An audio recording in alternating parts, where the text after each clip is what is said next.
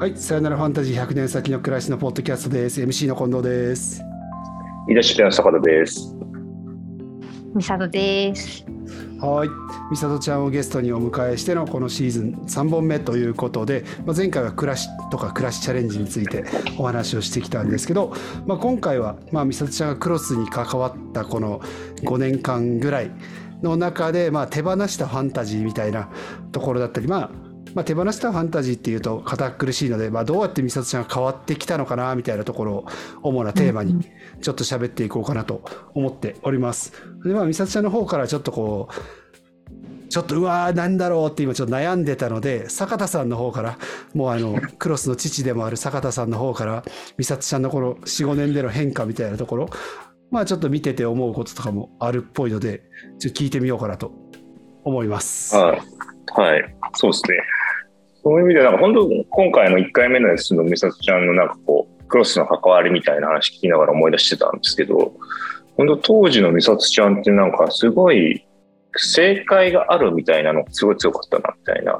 この場ではこうしなければならないみたいな、こうした方がいいみたいなのがすごいあって、でも、まあ、当時いた聖子さんとか僕とか、奈緒さんとかって別にそこまでそういうこと考えてないから、なんか、ゴミをこんなところに捨ててみたいなのはあるけど、でもここの、さっきどう思うみたいなことをよく聞かれてすごい困ったって話もあったけど、それでなんか何を言う、答えようとも、ああ、そうなんだっていうか、ああ、そういう視点もあるんだねみたいな感じでみんな捉えてるけど、美咲ちゃんはその時になんか答えっぽい、正解っぽいものを出さないといけないみたいなすごい思いが当時強かったのかなみたいなのが、うん。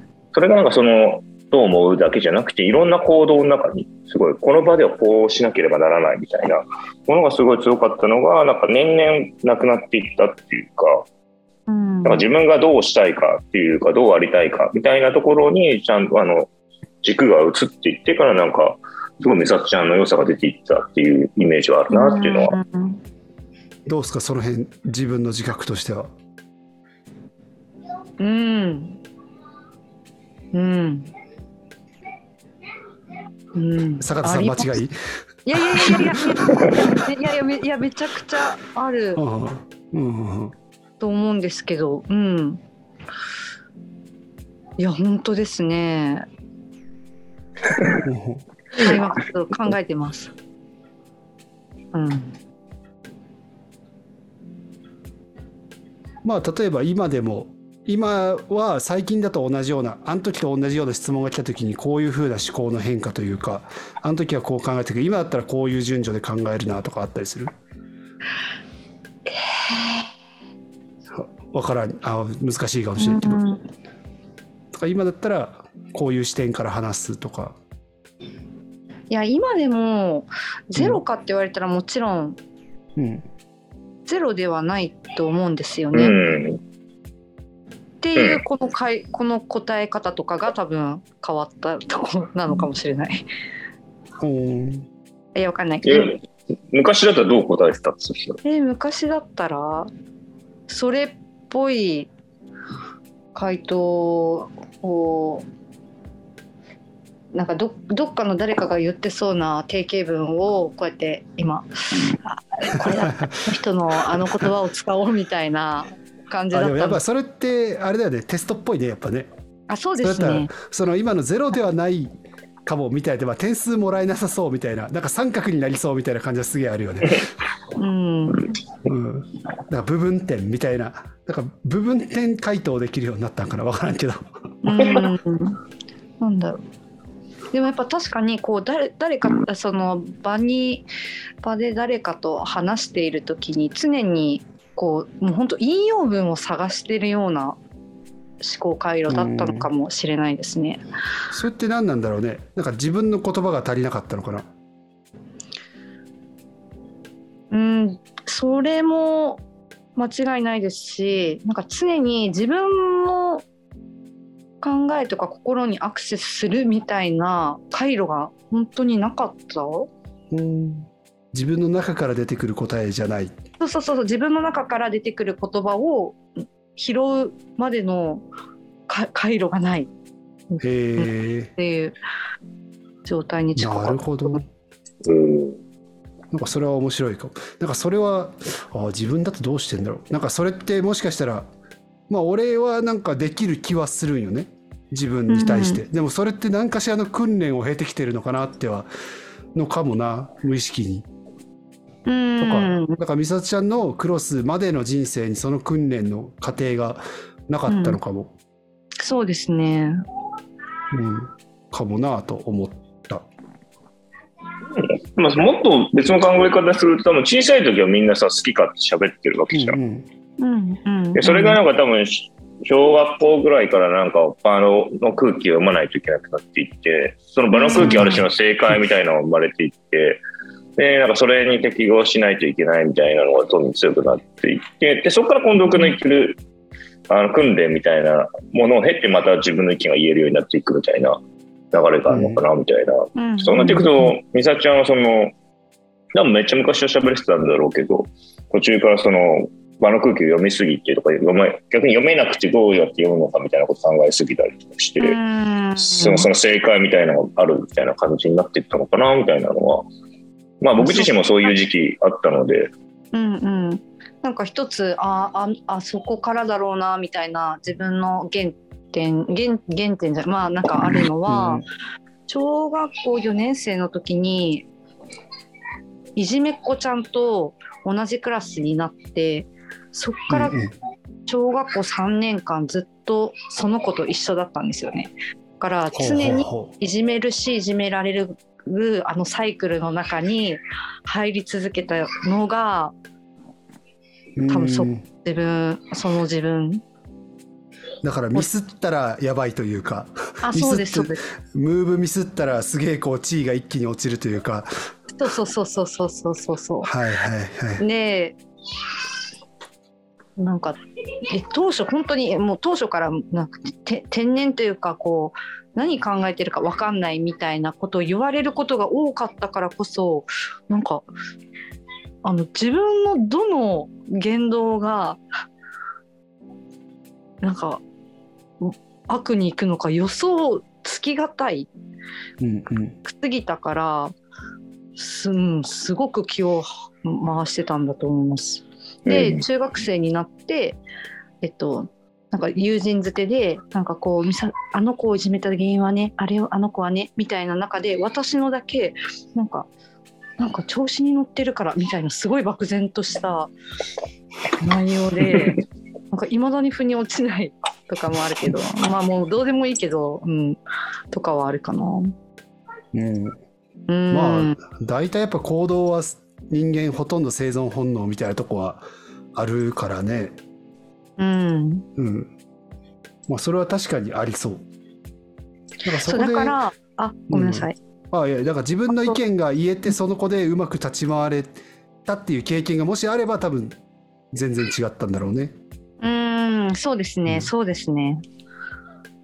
確かに、まあでも分かりやすい分かりやすいとか今すげえこうコーチングみたいになってるなと思って。そうだからなんかその空場場の中でなんかどこが地雷になるかとかなんかどの要素は怪しいのかみたいなアンテナがその経験で逆に研ぎ澄まされて、うん。その奈緒さんで最果てに出会った時もこの人が言ってることやクロスで起きそうなえっ、とあまあクロスの空間がどうなるかみたいなここは悪いところじゃなさそうっていうのはそのアンテナから来てそう？うん、ああなんかすげえだからあのすげえ守備的なんだね。思ったよりなんかそのあそうですね。うんうん。そうですね。野生の動物っぽいというか。うん意外とそうなのかな？と思った。どう思います？坂田さん。その辺。そうそんな感じしません私。守備なんかっぽい。いっぽいし、本当クロス入ってきたばっかの時とか、すごいビクビクしてんなっていうのは、常に。周りの様子を伺いながらすごいビクビクしてる感じっていうのは、うんうん。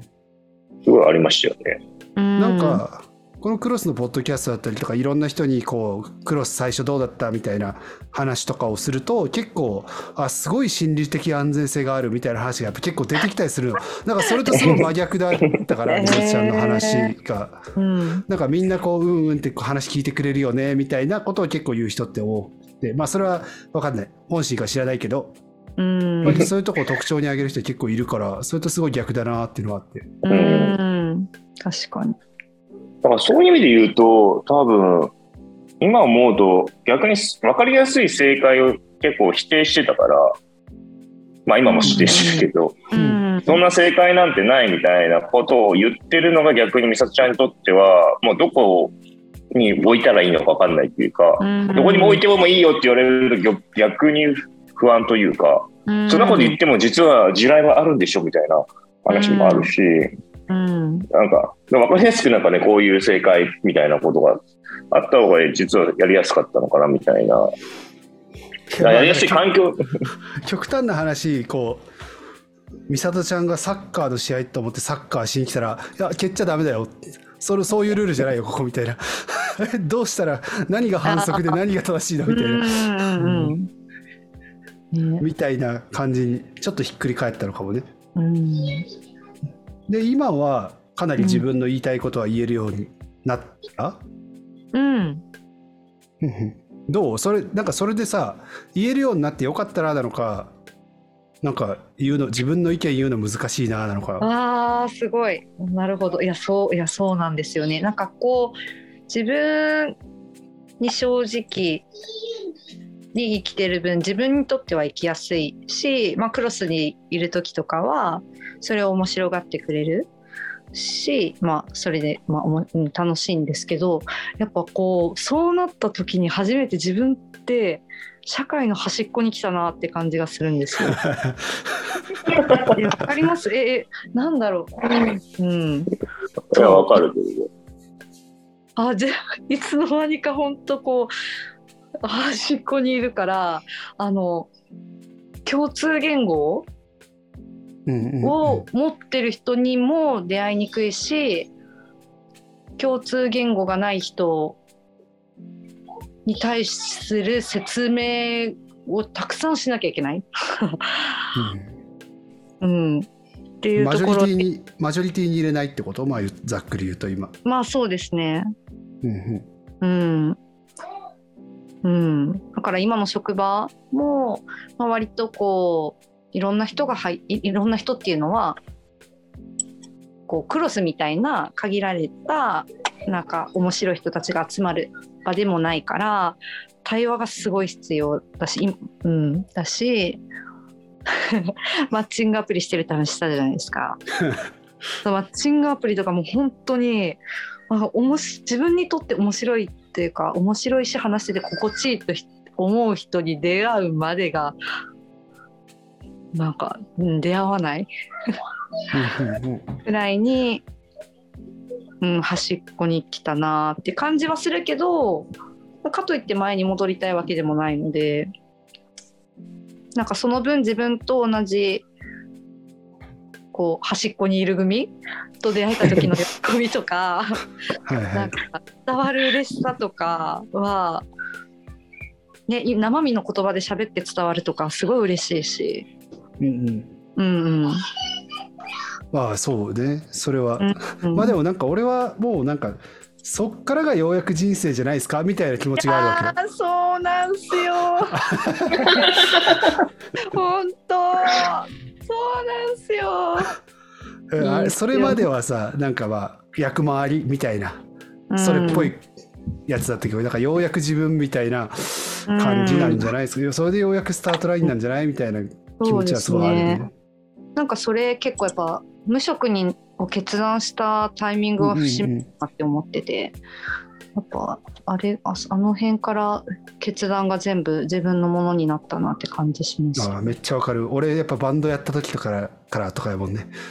あー。バンドマンやるってなったらもうあのゴリゴリの高学歴あのエリートレイヤーからのメールから飛び降りた状態よね、うーん。中中卒バンドマンとかいっぱいいるアンダーグラウンドの世界に行くみたいなのがやっぱすげえこう。まあでもそっからようやく自分のなんか人生観はあったけどね。うん。なんかね。よく自分で決めた感というか。うん。まあだからいいんじゃないですか？ねえ。どう？だからなんかすじはいとはいあああの小さい頃からもう本当子供に 子供に興味が小さい頃からってまあ受ける小さい頃から子供に興味がある。あ、くらいまあ子供っていう職種とかに興味があったから自分だったらどうするとかずっと考えてきたんですけどなんかまたそのマジョリティの部分から自分が離れてマイノリティに来た今ブラッシュアップする子供感ってすごくなんか面白くてなんかすごいニッチなとこに届きそうだなっていう感じがしてて。なるほど。ねえそう。まあそこの話もなんか詳しく聞きたい感じも まあするはするけどどうしようかなみたいなとかで 長くなるのかみたいな。うんうん、長くなりそうだね、そこはね。まあじゃあちょっとまあ3回目はね変化っていうところである程度まとめようかなとは思うんですけどどうですか坂田さんそのまあ美里ちゃんの変化をそうやって見てでやっぱこうまとめ。そうまとめ姿これそういうシリーズなの？今回。いやでもなんかさっきなんか端っこに来たなっていう表現すげえ面白いなと思って。なんか、うん。なんかよく、えっとマイノリティみたいな話はするしなんか自分が主軸なんだろう。メインストリームではないみたいな話はするんだけどなんか端っこにいるってちょっと面白い表現だなっていうのとさっき近藤君が言ってたそっからは人生だよねみたいあー確かになみたいなでそれで美里ちゃんがこのねクロスにいた4年半とかでその自分の人生を踏み出してもらえたっていうのもすげえいいなんだろうそすごいことだしなんかめっちゃいい話だなと思って聞いてました。本当ですよね。クロス。いい話でした。まあ単純に嬉しいっすよねなんかね。うん。うん、まあ関わってよかったという。これで人生いやぶっ壊人生ぶっ壊れたじゃないですか。どうしてくれるんですかみたいな。感じだった、それもありそれもありえるから。うん、紙一重。ねうん。まあなんかそう美里のいいとこ出てきてます？ん？え？えいやいや今さっきの2話目の時にまだガチガチだよって言われたから。ああ、なんか全然さなんでうん、さっきより、いい感じ？やった。まあ、じゃああの3問目これぐらいで終わりにしようかなと思います。大丈夫ですか？ははいじゃあ皆さんありがとうございました。ではまた次回